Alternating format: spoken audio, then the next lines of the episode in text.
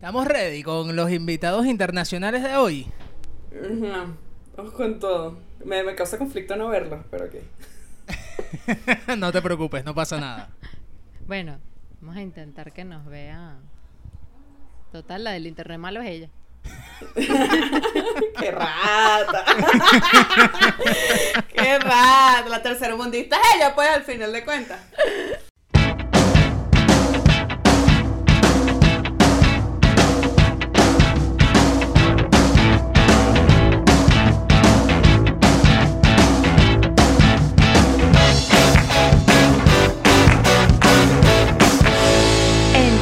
Cosa y otra. Este episodio es presentado por Lani Bakes, arroba lani.bakes. Bienvenidos al episodio número 22 de Entre una cosa y otra. Ahí vamos mejorando. Efecto, efecto total. Directamente vía satélite conectándonos. Bueno, vía satélite no, porque eso está medio burla. Sí, sí, eso está medio burra. Pero espera, espera, espera, espera. Antes de darle la, la bienvenida a la visita que tenemos hoy, Exacto. recordarles que estamos grabando desde Madrid, desde Nosotricos Media House Ultra Plus Production, que ahora ha cambiado al platón número 2. Sí, tenemos estudio 1, estudio 2. No, hay que contar del principio. Estudio Ah. 3. Este, casa es puzzle, tú. Estu- hemos tenido tres estudios, tú. Y la gente ahí que no quiere colaborar con uno. No hables de eso porque si no, Lani.bakes, que es la patrocinante de este espacio, no va a seguir apoyando este podcast. si no es la idea.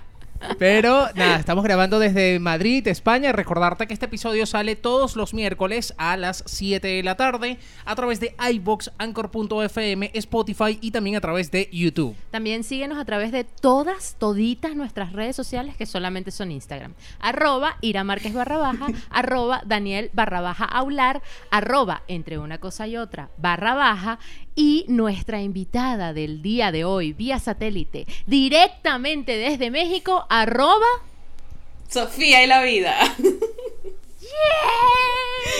Le Sí, damos la baja. bienvenida a la güerita.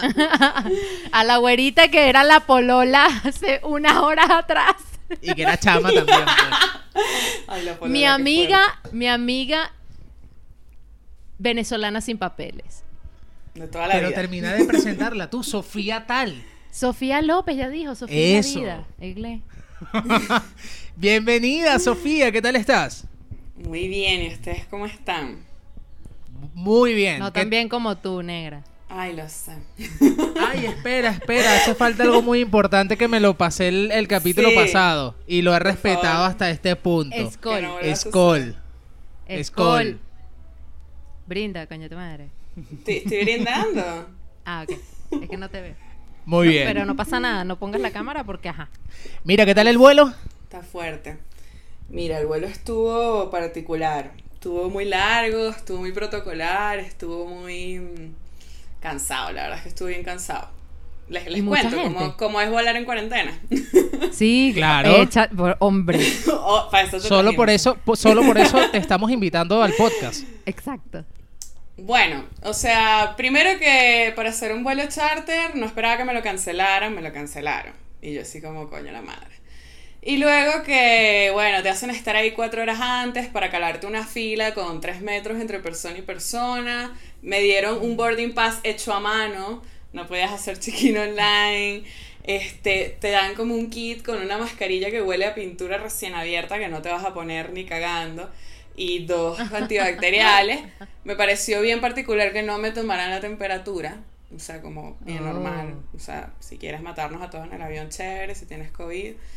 Y, y nada, o sea, había gente con trajes biológicos, me explico, o sea, todo el traje así completo en el avión, que creo que era un poco exagerado.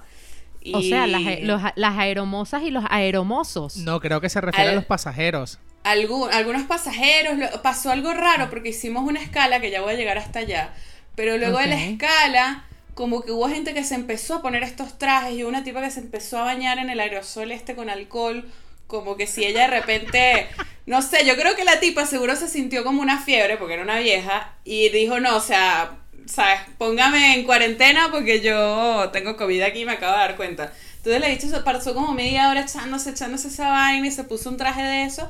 Y luego otros areomosos aparecieron con esos trajes. Y yo así como, esto está como un poco raro. ¿No sentiste que em, tú necesitabas ponerte también el traje? No, no, para nada. O sea, yo, yo soy de estas conspirativas. Bueno, entre conspirativas y entre que qué coño. O sea, estoy joven. Si me tiene que dar que me dé, pues no me voy a morir, creo yo. Este. Tú eres de las mías, pero siempre de las mías. A mí me llama la atención porque con, con todo lo que estás contando del, del boarding pass hecho a mano, de que te mandan a estar cuatro horas antes, la cola y tal, pareciera que estuviese saliendo de Maiquetía. Sí, la verdad, un poco conocido, exacto, un poco conocido el, el tema. Ahora que lo mencionas, sí. Sí. Ahora que lo mencionas, no era tan distinto. Claro, y el aeropuerto solo, cuatro vuelos saliendo al día nada más.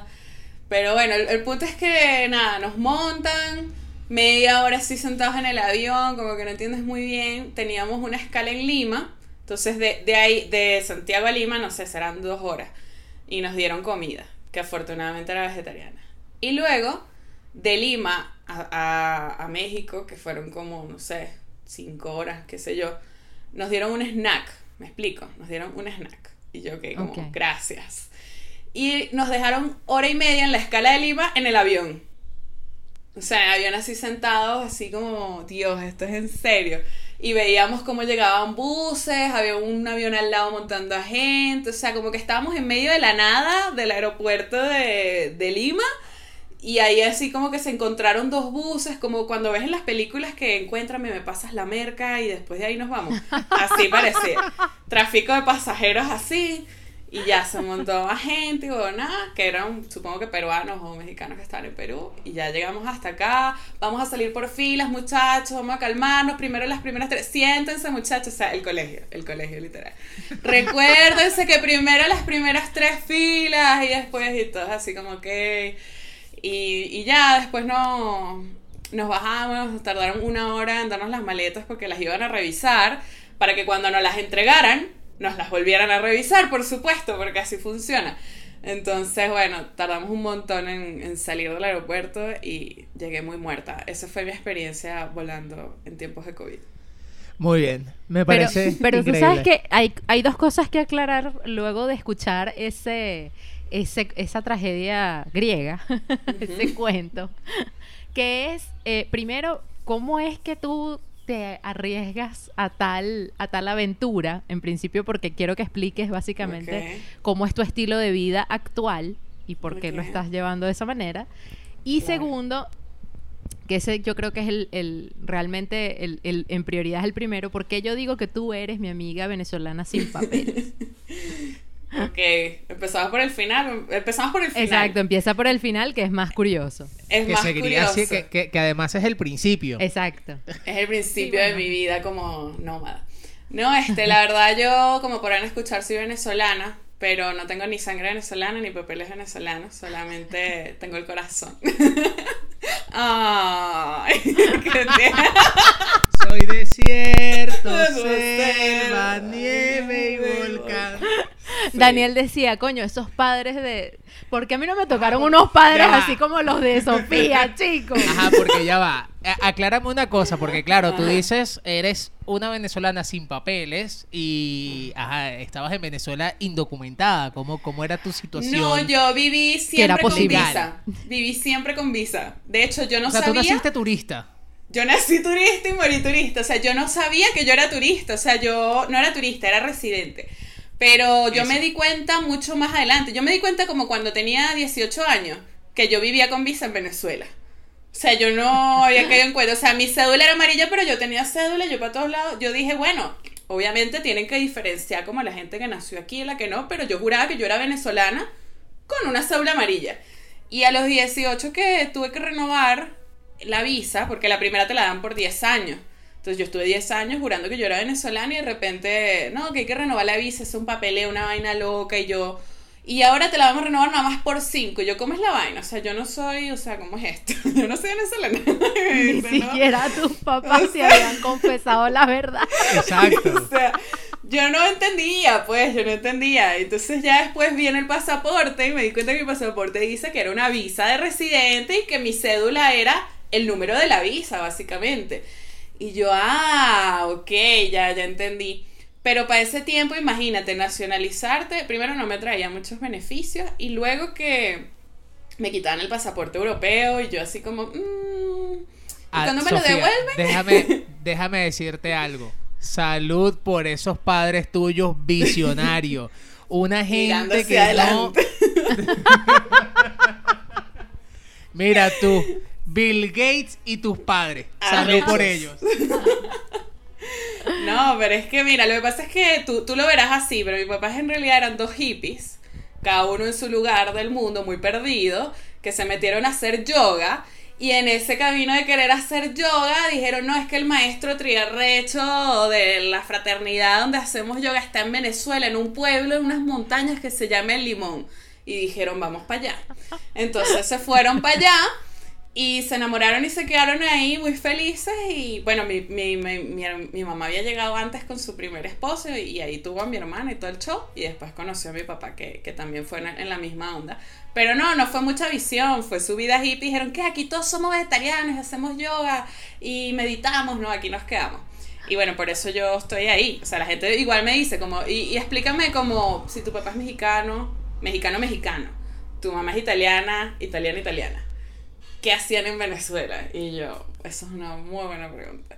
Entonces, bueno, yo ahí, o sea, cuando mi mamá quedó embarazada de mí, ella ya está en Venezuela, se fue a darme luz a Italia, regresó a Venezuela, se arrepintió, regresó a Italia, luego regresó a Venezuela, perdió los pasajes de regreso a Italia y dijo, es una señal del destino, me tengo que quedar.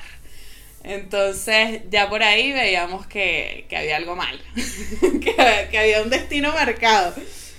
Y ya este, pues luego yo conocí México, viajé tres veces para allá, luego en la universidad empecé a viajar a Italia para trabajar y poder sostenerme económicamente. Y luego uno decide emigrar porque, ajá, porque Venezuela. Y había decidido, había decidido... Es que, es que eso te iba a decir, porque te dicen, no, porque el destino, los astros y las señales cósmicas dijeron que era Bueno, Venezuela. pues, sabes, hasta pues. que llegó el que tal. ¿Sabes? Pues. Entonces, nada, yo decido emigrar a Argentina, que gracias a Dios al final no fue así. Y, pero antes hice un viaje para ver a mis amigos en México y sacarme los papeles porque uno nunca sabe, pues. Entonces yo dije, cualquier vaina me saco mis papeles mexicanos. Me enamoré, me quedé en México, hice una vida, pero no me gustaba, pues no me gustaba Ciudad de México, después me fui como más para la playa y ahí sí me gustó más, de hecho me fue muy bien, creo que ese fue un paso que me permitió hacer lo que hago hoy en día, que es viajar mientras paso consulta, pero en ese punto de mi vida ya yo había migrado tanto, ¿sabes? Desde que estoy en la barriga de mi mamá, que ya yo sentía que, que ya no quería identificarme como inmigrante. Y era muy complicado el, pa- el pedo de explicar de dónde vienes, de dónde eres. Bueno, para, mí. ¿Para dónde vas? Sí, o sea, com- compleja, es muy filosófica. porque- y, o sea, no hay manera sencilla de responder esa pregunta, Dani. Claro, es que e- es justo lo que te iba a preguntar. Mira, eh, una vez, el año pasado, estábamos mi esposa y yo de viaje a, a Tarragona, en, en Cataluña, a quedada en España. Y entonces vamos a entrar a un sitio a conocer, un sitio histórico. Y por registro, para saber de dónde viene la gente turista, te preguntan de dónde eres. Entonces, claro, yo me quedé frenado porque es como que, bueno, vengo de Madrid, pero no soy de Madrid, soy de Venezuela. Entonces, si yo ya de por sí simplemente tengo unos papeles, un pasaporte y un país de origen, en tu caso, ¿qué respondes? O sea, cuando te preguntan de dónde eres, ¿cuál es tu respuesta? Eso es una ladilla, yo creo que ya lo he ido modificando dependiendo de las circunstancias. Pues yo siempre respondo que soy venezolana, pero no sé si, si estoy en México y me empiezan a querer ver cara extranjera, yo les digo que soy mexicana y empiezan, pero ¿de dónde eres? Soy mexicana. Pero ¿de dónde es originalmente? Soy mexicana, o sea, tengo papeles mexicanos, le estoy entregando papeles mexicanos, deje de estar escarbando en mi, en mi pasado, pues. Entonces, me ladilla. O no sé, este, no sé, o si estoy en Europa. es que depende. Hay veces que me dicen, ¿cómo entras a Estados Unidos? ¿Tienes visa? No, es que soy italiana. O no sé, ¿por qué hablas así? Bueno, porque soy venezolana. Pero, ¿por qué se te queda tan bueno el guacamole? Bueno, porque soy mexicana, pues. yo la verdad nunca me identifiqué como mexicana hasta que viví acá y me papé un poco más de la cultura y la verdad es que México es bien cool también. Entonces ya ahorita puedo decir que en ciertas cosas, también no sé si notan que mi acento ya está muy mexicanizado. no sé si se La nota. verdad es que yo no lo siento ¿No? mucho. No, yo te siento, ¿No? yo te siento siempre venezolana, Forever incluso venezolana. cuando estuviste viviendo en Yucatán. eh, Ay, no, es que ese acento que sí tenías unos dejes ahí medio mexicanosos, pero pero no es lo mismo como yo siempre le digo aquí a la gente que siempre nos dice, ay, pero ustedes no se escuchan tan españoletos. Y ciertamente es que el acento como tal no cambia, pero sí uno tiene algunas expresiones que se pegan y, y- y uno de repente en tu mismo acento puedes decir algo como que, no sé, me- ¿Sabes lo que te quiero decir? ¿Sabes lo que te quiero decir? Exacto. Eso es algo muy de acá, eso es algo muy de acá. Total. ¿Sabes lo que te quiero decir? Pero, pero no, o sea, muy, muy, muy a pesar de que hayas tenido o hayas hecho, como tú dijiste, una vida en México y hayas tenido expresiones mexicanas, yo siempre te he sentido tu acento de Venezuela, o sea, siempre para siempre. total. Bueno, pero fíjate, por lo menos en Yucatán hablan tan distinto que yo nunca lo pude imitar. Pero aquí en el DF se hablan como... Yo cuando llegué la gente me decía, ¿qué? Disculpe señorita, no le entendí. Y yo, no, que si le puede echar orégano al sándwich. Eh, eh, ¿Cómo? Orégano al sándwich. Eh, eh, eh, no tenemos. Y yo así como, pero lo estoy viendo. ¿sí? Llegaba mi ex novio y le decía, ay, orégano al sándwich, por favor. Ay, claro que sí, señor. Y yo, "Ay, pero si yo dije orégano también. o sea, Marica, esa gente es maya, esa gente es maya, ellos a su cosa. no, no, pero ahí te estoy hablando del DF, no, fíjate que en Yucatán Ah, me entienden mucho mejor, en Yucatán yo pude hablar un poco más como Pero es que yo, pero Yucatán aquí- además tiene, tiene, tiene una cultura maya muy chévere, pero también una cultura muy española, por lo que yo he visto. Sí, la verdad es que sí, sí, sí, tienes razón. Ujú. Y lo- la verdad es que ellos también están cerca de Tabasco y en Tabasco también cambian la S por la J, entonces están acostumbrados a escuchar a la gente hablando así. En cambio aquí en el DF no, y aquí en el DF cantan, o sea, aquí cantan y si Sí. tú no cantas, no te estamos entendiendo. Entonces yo estoy aquí hablando con ustedes Desafinas. Y de repente me volteo a hablar con un mexicano y es como, hola, ¿cómo está? Ay, muchas gracias, no, qué amable, de verdad, no, le agradezco muchísimo la oportunidad. Porque si no, o sea, no hay comunicación, no, no hay oyente y receptor, así que... Pero te sale del carajo. Ah, pues claro, pues es que la verdad, pues tuve que adaptarme. Pues de esto se trata mi Necesito gran... saber, necesito saber si haces el acento chileno. No, mira ese pucha. ese es más complicado, ese es más complicado. Porque Ese es es como... fuerte. Sí, es fuerte. No, la verdad ni siquiera lo voy a intentar porque me voy a avergonzar de lo que sea que vaya a decir. Pero no, no, no lo logro, no lo logro. Es muy rapidito, es muy... ¿Está ahí? ¿Cómo, cómo está ahí, cachai? Quédate ahí. Eso, tal cual. Quédate ahí. Y yo, ¿cómo? Quédate ahí. Y yo, Que- ahí están diciendo qué edad tienes. Quédate ahí. Es qué edad tienes. Imagínate Y tú. yo, ah, ah, no entendí. no tenemos. Yo solo sé que si cachai, la wea y po. Bacán, Y polola. ajá. Polola. Bacán, pola, wea. Dice mucho la wea. La wea es Mira. como nuestra vaina. Ajá, Sí, sí, sí. eso sí. Mira, la Sofi, pero una cosita, porque, eh, por ejemplo, Iraner ya te conoce, evidentemente. Nosotros nos estamos conociendo hoy. Mucho gusto, un placer. Y la de todos los nosotricos. Y todos los nosotricos, claro. Pero entonces, a mí me interesa mucho saber a qué te dedicas, porque veo que la parte nómada que heredaste de tu familia, de tus padres, la mantienes, porque bueno, fuiste a México, Italia, Venezuela, Chile, eh, Panamá, Ecuador. que somos latinos. Ay, a mí me lo Eh, que somos latinos. eh, eh, que somos latinos. no, vale, en serio. Entonces, me gustaría saber primero a qué te dedicas y no te voy a preguntar cómo nace el interés de viajar porque lo llevas en la sangre, pero qué te lleva, por ejemplo, a Chile. Este, bueno. Bueno, ya va, vamos a unir esto con el cuento que dejé a mitad. Yo estaba entonces en Yucatán, exitosa, bella yo, bella el Yo carro. estaba sin papeles hace 10 años. Te iba a ir.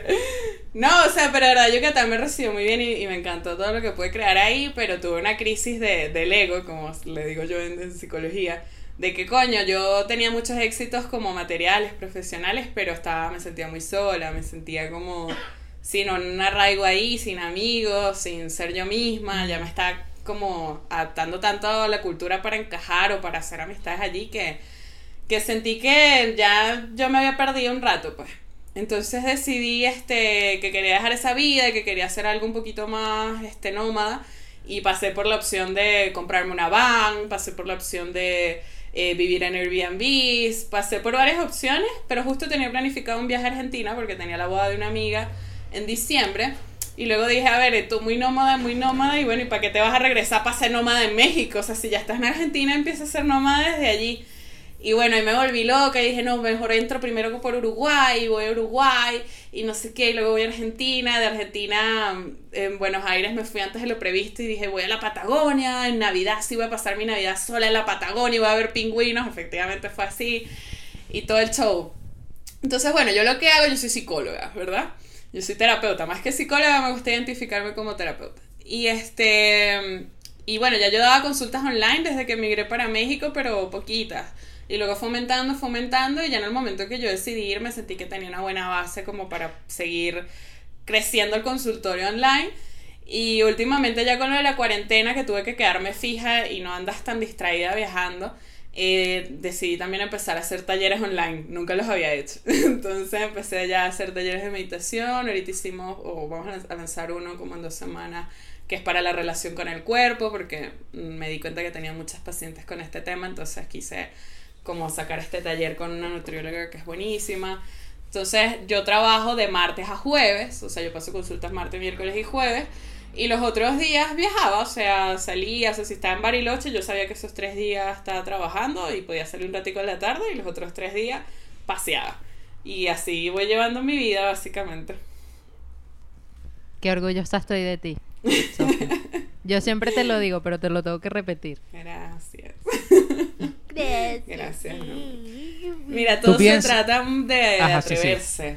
O sea, yo, yo creo que la fórmula no es este, esperar el momento correcto, o sea, es un poco prepararte y, y mucho atreverte. O sea, obviamente yo estaba cagada de miedo antes de dar un paso así por la estabilidad que tenía en Yucatán. Y, y sabía que a lo mejor no iba a poder darme el mismo estilo de vida que me da en Yucatán y todo. Mucha gente me dice si te arrepientes, si se te va mal, o escuchas cada cuento como a la gente que le roban las maletas con todo el pasaporte y toda la plata. De hecho, saliendo de México me robaron dos mil dólares en aduana. Me hicieron creer que traía más de la cantidad que se tenía que declarar y bueno, me quitaron ahí un dineral.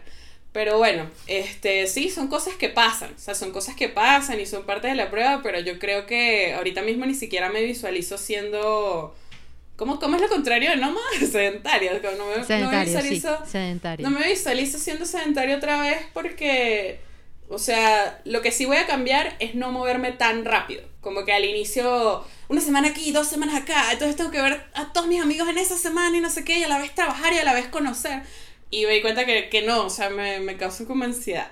Entonces, ahorita que, que en Chile, por circunstancias cuarentenísticas, tuve que quedarme tres meses, oye, sabroso, como que me lo disfruté mucho, como ya tienes una casita, de hecho pagas menos en Airbnb. Yo pensé que, que estaba ahorrando como lo hacía antes, pero no. Cuando tú alquilas un mes en Airbnb, al final te sale más barato y puedes pasear con más calma, ver a tus amigos varias veces. Entonces no me veo siendo sedentaria, pero sí me veo a lo mejor quedándome periodos de tres meses en, cada ciudad, o si, si voy a ciudades chicas un mes y así.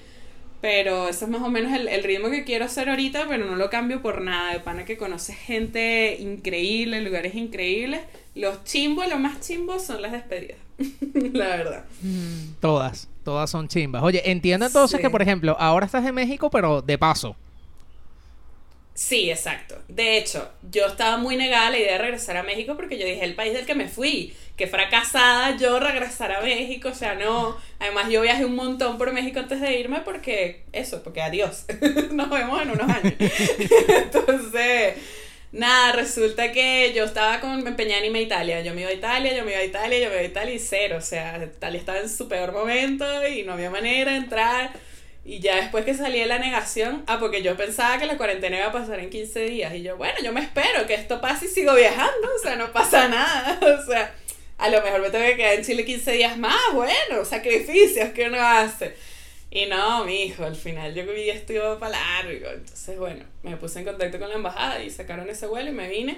Pero me reconcilié con la idea de ser nómada dentro de México. O sea, ahorita estoy en Ciudad de México. Llegué ayer, llegué anoche y probablemente me quede una semana, una semana y media porque, porque bueno, Ciudad de México y yo tenemos una relación complicada. Pero, pero bueno, este, ya después quiero ver si alquilo en Airbnb en una playa, que ya las abrieron. Eh, voy a ver una amiga que va a dar a luz en Mérida, la otra amiga que está en Querétaro. O sea, quiero seguir conociendo México, que es muy grande y muy hermoso. Este, siendo nómada, pues, que es, lo que, es que yo ya no tengo casa, ¿me entiendes? Yo no tengo como dónde volver. La gente me decía, ¿te regresas a Mérida? Y yo, ¿pero a Mérida dónde? O sea, yo, yo dejé todo, yo cargo dos maletas y, y yo, esa es mi casa. Entonces, la verdad es que es como la libertad y la presión al mismo tiempo de que te tienes que seguir moviendo, porque ¿dónde vas a caer? Claro. ¿Dónde vas a ir tú con esa Sofi? ¿cuánto tiempo tienes sin ver a tu familia? Bueno, a ver, a mi mamá y a mi hermano los vi en septiembre del 2017, tres añitos casi. Y a mi hermana y a mi tía los vi el año pasado que me fueron a visitar a México. Que de hecho, a partir de ese viaje de ellos es que yo reconecté con quien yo era y me di cuenta que estaba muy alejada de, de mi ser esencial y decidí hacer esto. Entonces, bueno, sí, a mi familia, algunos más y algunos menos. Sofi, una cosita, porque eh, comentabas que, bueno, los comentarios típicos de cuando alguien se va a arriesgar a hacer algo, no solamente para llevar la vida que tú llevas, sino siempre cuando te vas a arriesgar a hacer algo que, que es diferente, eh, van a haber siempre muchos comentarios en contra, ¿no? Eh, El tema de la estabilidad para muchos es muy importante y estar del timbo al tambo no, no te la ofrece, evidentemente. Pero que has ganado. Ya, ya luego de haber vivido esta experiencia de estar eh, en, en diferentes países y que además quieres seguirlo haciendo, ¿qué, has ganado? Si te lo tuviera que resumir en una palabra, te diría perspectiva. Este, ver cómo viven en cada país, la mentalidad, cómo se han visto modificados mis amigos de acuerdo al país donde están viviendo, eh, las distintas culturas, las distintas formas de pensar, las distintas metas que se tienen, la, no sé, cómo- desde cómo hablan hasta la percepción que tienen del mundo dependiendo de, de cada uno de estos lugares. A mí, a mí me ha hecho tomar cosas que considero positivas, también este, verme en ese espejo y decir, no, esto es algo que no quiero, eh, esto es algo que sí quiero integrar en mi vida, conocer gente que a lo mejor no hubieras conocido en otras circunstancias, o sea, por ejemplo en Ushuaia, que es la ciudad más al sur de, de América, eh, están literal, tú pones en Google Maps o vas a etiquetar el lugar en Instagram y te sale Ushuaia slash fin del mundo, porque es el fin del mundo literal. Entonces, ya es eso... Argentina, ¿no? Está en la Patagonia Argentina. Sí, está en la Patagonia Argentina. Y eso le da una sensación a todo el que está ahí especial. Como que los viajeros que están ahí eh, es otro rollo, porque hay como tres barecitos, eh, diez hostales, y entonces todos como que se encuentran y hacen grupo y van a hacer los trekkings juntos. Entonces, no sé, por ejemplo, yo un trekking lo hice completico con una brasilera que no habla español y yo no hablo ni pío de portugués. Y nos eh, comunicando, o sea, pero comunicándonos perfectamente durante todo el trekking y echándonos cuentos de la vida y es mi mejor amiga así del mundo. Después la agregué en Instagram, entonces como que, ah, ya entendí a lo que te referías con tal cosa. Entonces, como que ese tipo de vainas, no- quizás no las iba a vivir nunca estando en mi casa en, en Yucatán, ¿me entiendes? Claro. o, o quedarme encerrada con una chilena tres meses por la cuarentena, cada, cada una con su proceso emocional súper fuerte. O sea, te entregas mucho a la vida y a lo que te quiera mostrar, sueltas mucho el control y, y descubres vainas increíbles. O sea, yo por lo menos en, en, en Chile eh, fue el descubrimiento de que yo allá era chocante por mi, por mi sentido del humor um, venezolano que hace mucho clic con el sentido del humor mexicano. O sea, el sentido del humor mexicano también es mucho del chalequeo, del doble sentido y tal. Pero en Chile no. Chile la gente es como mucho más este respetuosita Literal. así de que no te metes con el otro, ¿me entiendes? O sea, entonces yo allá caía súper pesado, entonces me pone en perspectiva también a mí misma y a cuestionarme cosas que ya había hecho en México. Yo en, en México me cuestioné cómo yo hablaba y cómo yo me relacionaba, que no podía ser tan brusca, que, que aquí la gente es mucho más educada, de hola, buenos días, buenas tardes, ¿cómo está? Como, ay, sí, sí, sí, todo, todo chiquitito, todo diminutivo. Y entonces eh, llegar a Chile también fue un poco eso, o sea, ponerme en perspectiva de mí y decir, oye, es verdad, este sentido del humor a lo mejor es un poco agresivo, ¿cómo lo puedo modificar?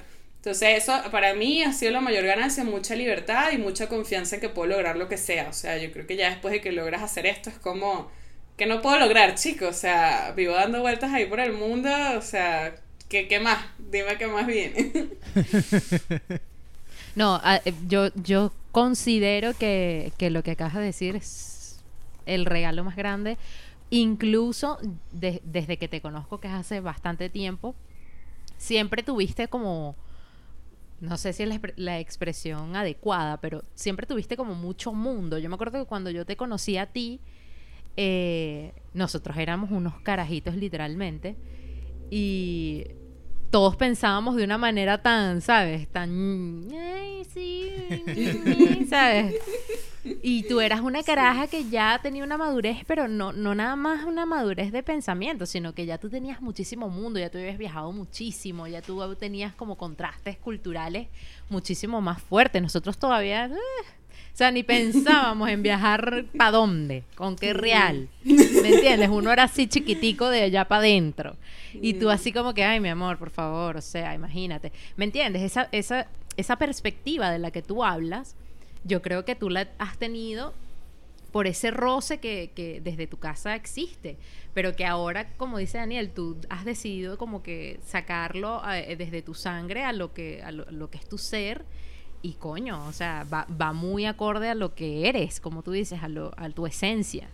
Y que, que de pinga, o sea, me parece súper brutal. Y otra cosa que me parece brutal, que muchas veces nosotros los seres humanos caemos en, en, en, en el error de no aceptar eh, nuestra, eso, nuestra esencia, me explico. Uno trata como de aparentar mucha vaina. eh, y, y, y, coño, la verdad es que no, o sea, si eres de, si eres como eres, ¿cuál es el peo de mostrarte? O sea, si- Claro.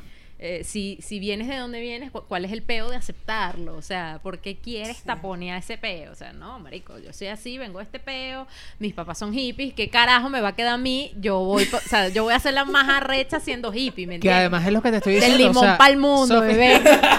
Sofi lo lleva en la sangre ya de por sí. Pero fíjense que yo tengo dos hermanos y no son como yo. o sea, Precisamente, porque es que no tienen el mismo contraste que tú.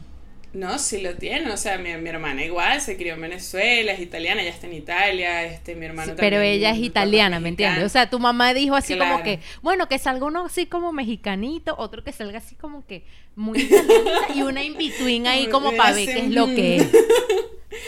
Sí, no, no sé, pero o sea, mi hermano, por ejemplo, no, no ha querido salir de Venezuela. Y mi hermana ha emigrado, pero le ha costado así una bola y parte de la otra. Y, o sea, igual con mucho miedo. Gracias a Dios, mi familia, como ya tiene este background hippie, me entiende. O sea, todo el mundo, Sí. ¿qué te dijo tu mamá cuando le dijiste?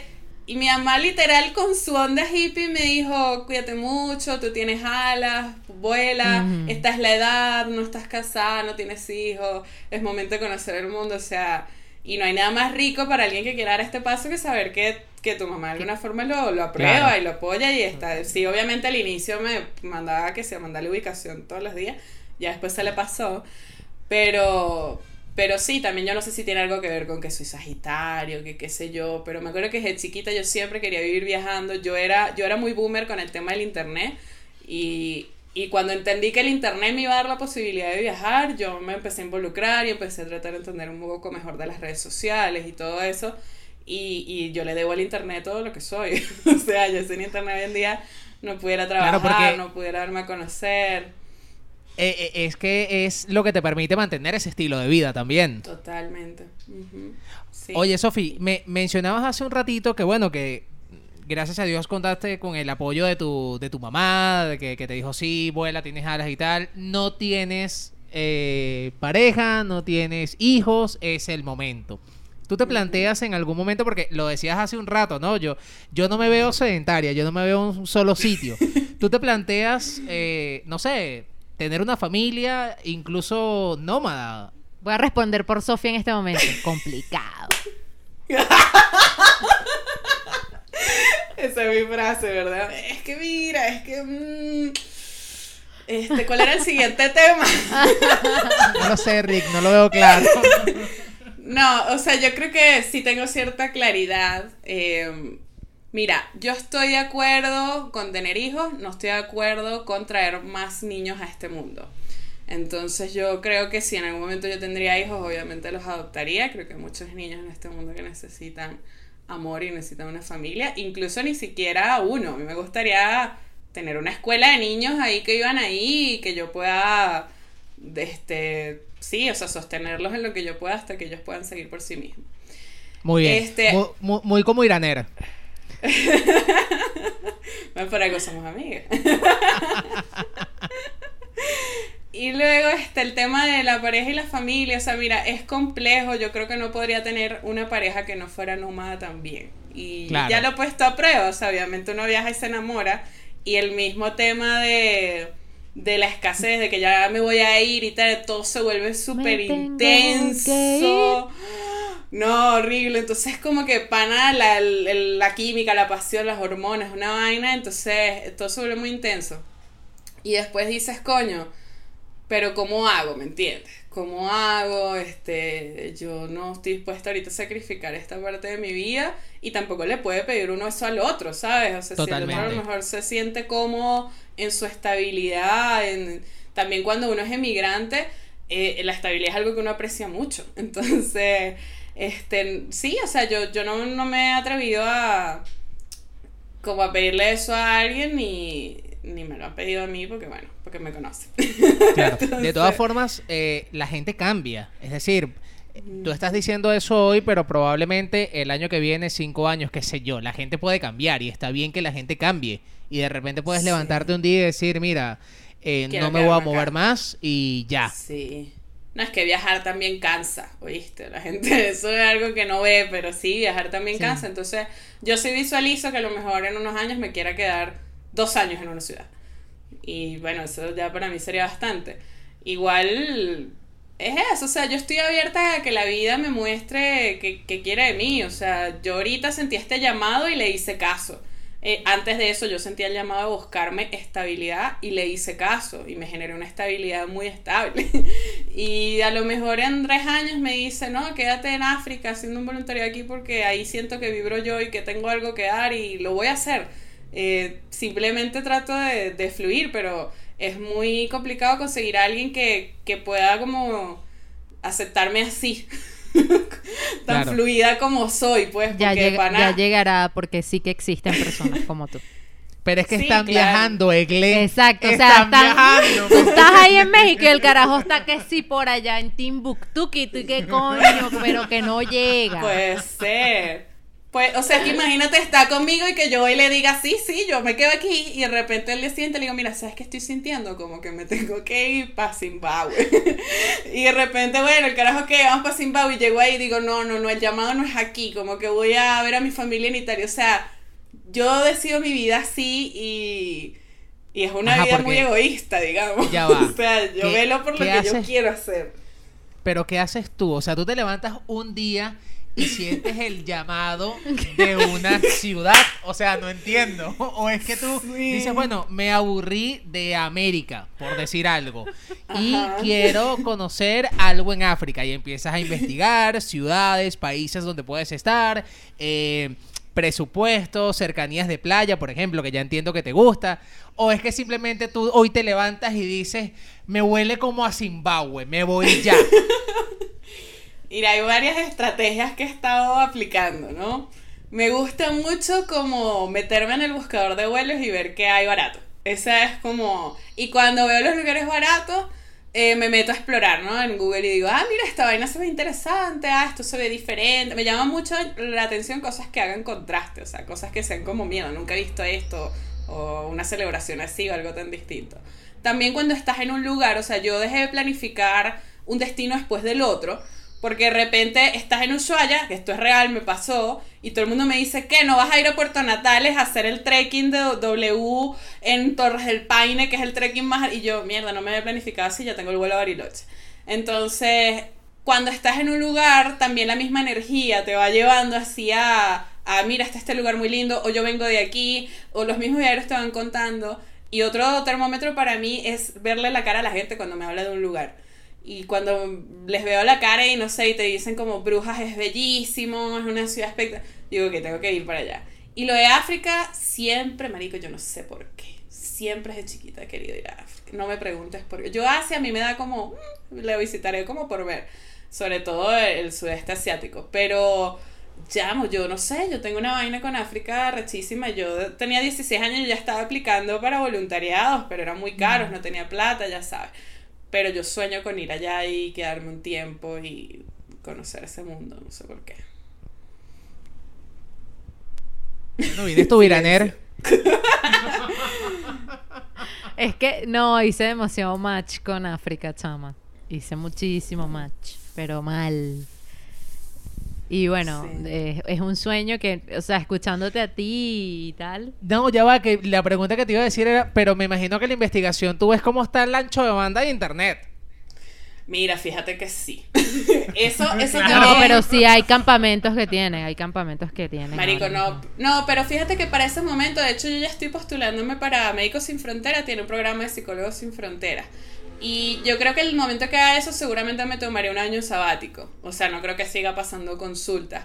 O que vaya ya con unos ahorros o con algo ya como tipo ya tener infoproductos, que ese es mi norte, ¿no? Como ya ofrecer cosas grupales pregrabadas y así, que no requieran tanto que yo esté ahí en una videollamada que tengo que tener el internet asado, el fondo asado y tal.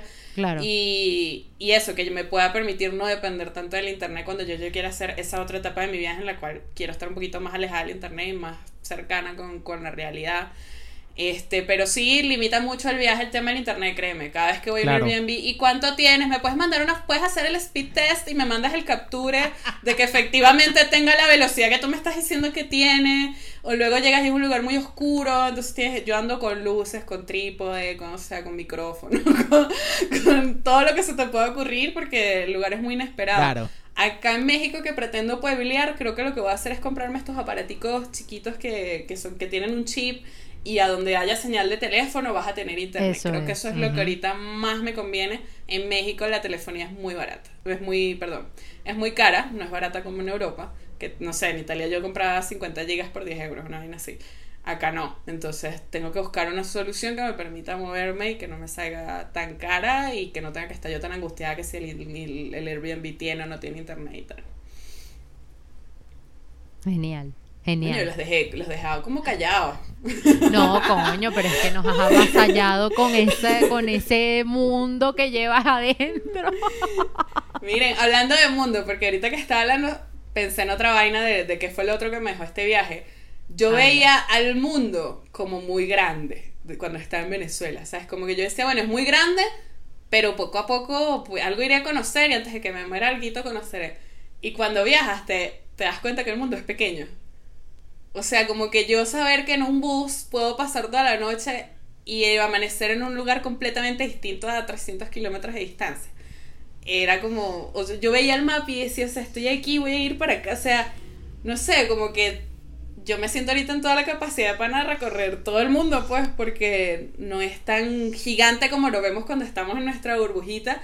Cuando ya lo empiezas Claro. a recorrer y, y te mueves y dices, sí se puede. Lo que yo creo que nos hace verlo grande es el tiempo o el estilo de vida y el tiempo que nos permitimos para conocerlo.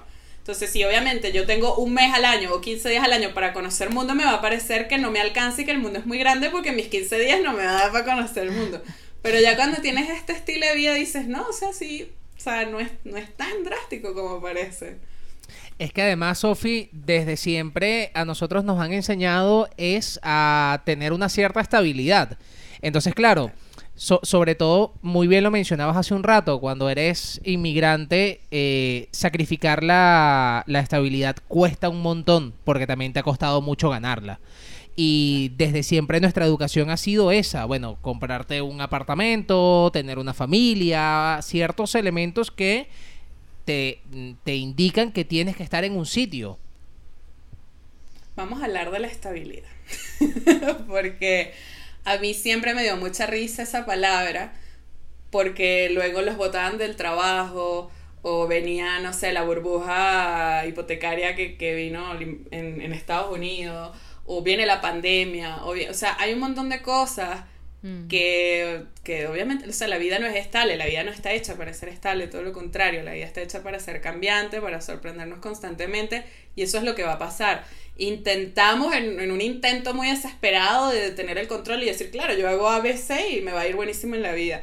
Y luego pasan esta serie de eventos inesperados y es como, pero, pero ya va, a mí me dijeron que si yo hacía A, B y C, todo iba a salir Pero es que yo creo- nadie- Yo creo que también es como parte del ser humano de tratar de tener el control de algo, o sea, sentirse que no tiene el control de su vida desespera. y, y- y lo vimos con el tema de, de la pandemia, el hecho de estar en casa sin saber qué va a pasar en el futuro, desespera, te estresa, te Sí. altera. Y entonces nosotros tenemos Sí. como esa necesidad, digo nosotros como ser humano, de tener un control. Claro, porque también es lo que nos han enseñado, Daniel. Eso es, eso es aprendido. Para mí eso es aprendido. Nosotros de chiquitos no andamos por allí teniendo el control de la, queriendo tener el control de nada. ¿me entiendes? Nosotros andamos jugando, divirtiéndonos, viviendo, aceptando, no entendemos que está bien, no entendemos que está. O sea, simplemente apreciamos el mundo y lo tomamos como es. Y eso lo, lo perdemos en la medida que vamos creciendo. A mí la palabra que me acompaña es la aceptación. O sea, cuando nosotros aceptamos la realidad, logramos fluir con ella sin etiquetarla que lo que pasó es bueno, es malo, es trágico o es una bendición, es lo peor que me ha pasado, lo mejor que me ha pasado. No, o sea, simplemente es algo que está pasando, es mi realidad, la acepto, trato de hacer lo mejor que puedo con ella y fluyo. Entonces, para mí ya tener control, o sea, dejó de ser una necesidad hace rato, planifico, obviamente, porque uno planifica, porque si no, imagínate, no tengo para comer mañana me planifico, pero yo estoy totalmente abierta a que mis planes obviamente van a cambiar y obviamente la mayoría no va a salir como yo quiero y eso para mí está perfecto y es lo que para mí le da sazón a la vida, la incertidumbre es para mí es algo muy rico, o sea, es como a ver y qué, qué más irá a pasar y, qué más me puede sorprender y a qué otra situación tendré que adaptarme o cómo creceré esta vez, porque esto es una experiencia de crecimiento lo que estamos viviendo al final del día, entonces es una experiencia de crecimiento que quizás no me lo hubiera dado ninguna otra circunstancia en la vida. Eh, y bueno, es- eso es lo que yo creo, que al final e- esa palabra control nos encanta, pero es irreal, es utópica y nos causa mucho malestar, porque cuando nos damos cuenta que no lo tenemos y perdemos el control de algo que para nosotros era muy importante, caemos en desesperación, el ego le da durísimo y pierde sentido, ansiedad. Hay gente que se ha suicidado por temas así, porque ¿cómo Claro. puede ser que yo había planificado, está casado toda la vida y mi esposa me está pidiendo el divorcio? ¿Cómo va a ser? Y, eh, lo O he visto, lo he visto. O incluso esa- esas metas que una vez en, en uno de los episodios negrita del podcast lo hablamos, de esas metas que te establece la sociedad, ¿sabes? De, de, eh, a, cierta edad deberías tener ya tu casa, deberías estar casado, deberías tener chamos. Y, y, y si no sabes cómo llevarlo, eso también te puede afectar negativamente, además. Total, sí, el checklist social pesa mucho. Eh, Es que es todo tema del ego, o sea, el ego es eso, es como, el ego te va a decir que nunca eres suficiente y que tienes que hacer más para ya ser suficiente y ya ser valioso y ya tener éxito en la vida. Y eso nunca se alcanza y por más que uno logre vainas en la vida, si tú te pones a ver todo lo que nosotros tenemos ahorita, aunque ahorita te parezca hasta precario, en algún momento de tu vida lo quisiste. En algún momento de tu vida tú quisiste estar viviendo en Madrid, en algún momento de tu vida tú quisiste estar haciendo un podcast y en algún momento de mi vida yo quise estar siendo nómada y tal. Pero entonces al final nos vamos y nos enfocamos en lo que todavía nos falta y pareciera que el ego nunca se cansa. Es como, no, pero ahora yo quiero no pasar consultas, sino que yo pueda vivir con los cursos que yo grabo y vaya vendiendo, ¿no? Pero ahora yo quiero que el podcast sea hiper famoso, porque, o sea, es como que al final ese éxito nunca se alcanzó. Y entonces ese checklist al final e- es lo mismo, es una utopía que nunca tiene final. Y vamos por ahí persiguiendo y persiguiendo y persiguiendo y persiguiendo. Y eso te aleja de ti, porque al final lo que tu ser quiere es divertirse, ser el mismo, eh, jugar, conocer el mundo, aprender y experimentar. Y eso, si lo podemos hacer lo mismo que estamos haciendo ahorita, desde esa filosofía y la vida se vuelve una maravilla, una delicia. O lo podemos hacer desde la filosofía de que no, yo lo estoy haciendo porque tengo que lograr y alcanzar tal vaina, y va a ser una desidia. Entonces, yo al final eso es lo que trato de enseñarle a mis consultantes, o sea, como que sea lo que sea que estás haciendo, desde dónde lo estás haciendo, por quién lo estás haciendo, por ti, por tu mamá, por tu papá, por la sociedad, por tu abuelito, y entonces vamos a, a ver si esto es algo que quieres hacer tú y si no es algo que quieres hacer tú, qué es lo que quieres y hazlo desde tu ser, hazlo no porque quieras ser reconocida en tal cosa, sino porque Claro. eso a ti te gusta. Te ves haciendo eso el resto de tu vida. ¿Cuánta sabiduría? Le haces honor a tu nombre. Ay, gracias. Te estoy jodiendo. Esto sí era jodiendo. Pero Negra, igual me lo voy a gracias. tomar como un halago. Sí, no, tú, tú eh, eh, enriquece tu ego como quieras, hablando de... Yo no, yo, yo no, yo no aguanto dos pedidas para subirme la autoestima. Negra, gracias por acompañarnos, de verdad. Para mí eras una pieza fundamental. Eh, bueno, yo de hecho quería que esto fuese presencial, que sigue abierta la invitación, porque Ay, eh, veníamos hablando desde hace tiempo de cuándo vienes, cuándo vienes, cuándo vienes, o cuándo voy, cuándo voy, cuándo voy, y ajá. Bueno, a este ritmo, dale que dos años. Más o menos. Porque nos reencontramos hace unos añitos, hace como dos años en Barcelona, fue divina ese reencuentro y, y me encantaría volverlo a, a vivir, porque sin duda es súper enriquecedor, no solamente eh, escuchar tus, tus vivencias, sino tener gente al lado que suma, y tú sin duda eres de esas personas que uno siempre trata de mantener ahí al ladito para siempre sumar. Así que me encanta, espero verte pronto y que conozcas a Daniel, evidentemente, para... En persona. Exacto. Ya, yo siento que lo conozco. Qué bella. Eres un No, amor, gracias de verdad. por la invitación. Qué bueno, Daniel, qué bueno que, que te haya caído bien. Sí, vale. preocupada. De hecho, te, te digo, eh, fue, fue tan cool esta conversa que estoy, eh, o sea, está en mi mente ese, ese tema de, y si uno se arriesga y hace algo así, chico, de repente aprendes muchísimo Daniel de la siempre vida, siente lo mismo para toda ti. vaina. No, vale. O sea, puede ser el llamado, ¿me entiendes? Hay que hacerle caso al llamado. Me van a joder con Y esto vamos en todos los a, vamos a fundar una religión que se llame así, el llamado. El llamado. No, y a ver, y a ver cuánto dura, porque me imagino también, Sofi, que habrás pasado las de Caín en su momento y, y tener también la fuerza de decir, bueno, voy a seguir adelante con esta decisión que he tomado. Claro. Sí, sí, sí. También eso no, es algo, por- porque uno siempre es cuenta lo fino. Sí, total. Y yo creo que lo más atropellado fue el comienzo. Y lloré como una Magdalena y despotriqué y tal, porque yo perdí el vuelo. O sea, yo estaba haciendo nómada. Marico, y perdí el vuelo donde yo iba a empezar a ser nómada. ¿Me explico? Ay, no, esto no puede ser, es el destino. Sí, sí, no. es un llamado. Es un llamado, yo no sirvo para esta vaina. Llamado. Compro Es un otro a- pasaje. A- a- No, una rata.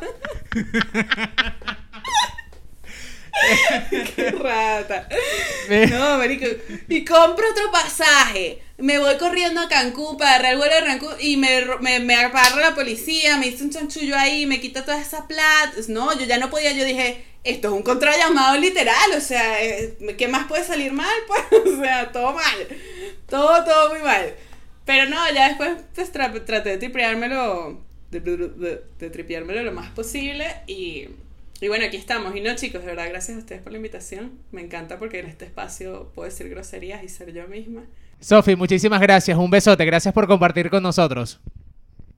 Y ustedes, y ustedes recuerden que esto es un podcast que sale todos los miércoles a las 7 de la tarde, hora de España. Y que nos pueden seguir. Ya a va, través lee de por las- sale. No, no, no. Ah, verdad. Yo nunca sé decir esto. Lee el pronter ahí. Vale, voy, voy- toma dos, toma dos, toma dos. Recuerden que esto es un episodio que sale todos los miércoles a través de ibox.com, anchor.fm, YouTube y Spotify. Y que salimos todos los miércoles, así ya lo dije. No habías dicho hora. Mira tú. Este episodio sale todos los miércoles a las 7 de la tarde, hora de España, a través de iBox, Anchor.fm, Spotify y a través de YouTube. Esa es tu parte, Daniel. Tú, tu Di la parte. tuya. Yo la mía. Todas las redes sociales. Ustedes nos tienen que seguir en todas nuestras redes sociales, que es solo Instagram.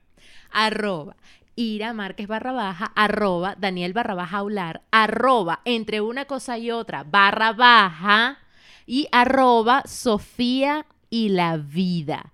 Y este es un espacio Ya va, ya va, ya va, ya va. por- Calma, calma, por parte. Coño, Dos cositas antes de. Lo primero, en la caja de descripciones tienes el enlace para que nos invites un cafecito, a.k.a. vinito y, y- o birrita. Y además, re- recordarte que tienes que suscribirte a nuestro canal de YouTube y activar la campanita. Y ahora sí, decirte que este es un espacio patrocinado por... Lani Bakes, la que te permite mojar el pan en el café con leche y al que no le gusta también. Así no era tú. No importa. No, mira, la gente de Lani Bakes tiene unos cachitos deliciosos, tiene unos golfeados increíbles que además los mostramos hace par de episodios y estaban tan deliciosos como se veían. Además se vienen con cosas interesantes relacionadas Sí, a cocina para sí. tú, para ti. Como para mí también. Que no tienes tiempo, que no te gusta y quieres organizártelo todo en vianditas o tuppers, pues está la gente ahí de, de Lani Bakes para complacerte y hacen repartos en Madrid los sábados y los domingos, así que tienes que seguirlo ya en su cuenta de Instagram, que la tienes allí, arroba lani.bakes. Él es Daniel Aular. Ella es Iraner Márquez. Y aquí estamos entre una cosa. Y otra. Hasta luego. Adiós. Este episodio fue presentado por Lani Bakes, arroba lani.bakes. Entre una cosa y otra.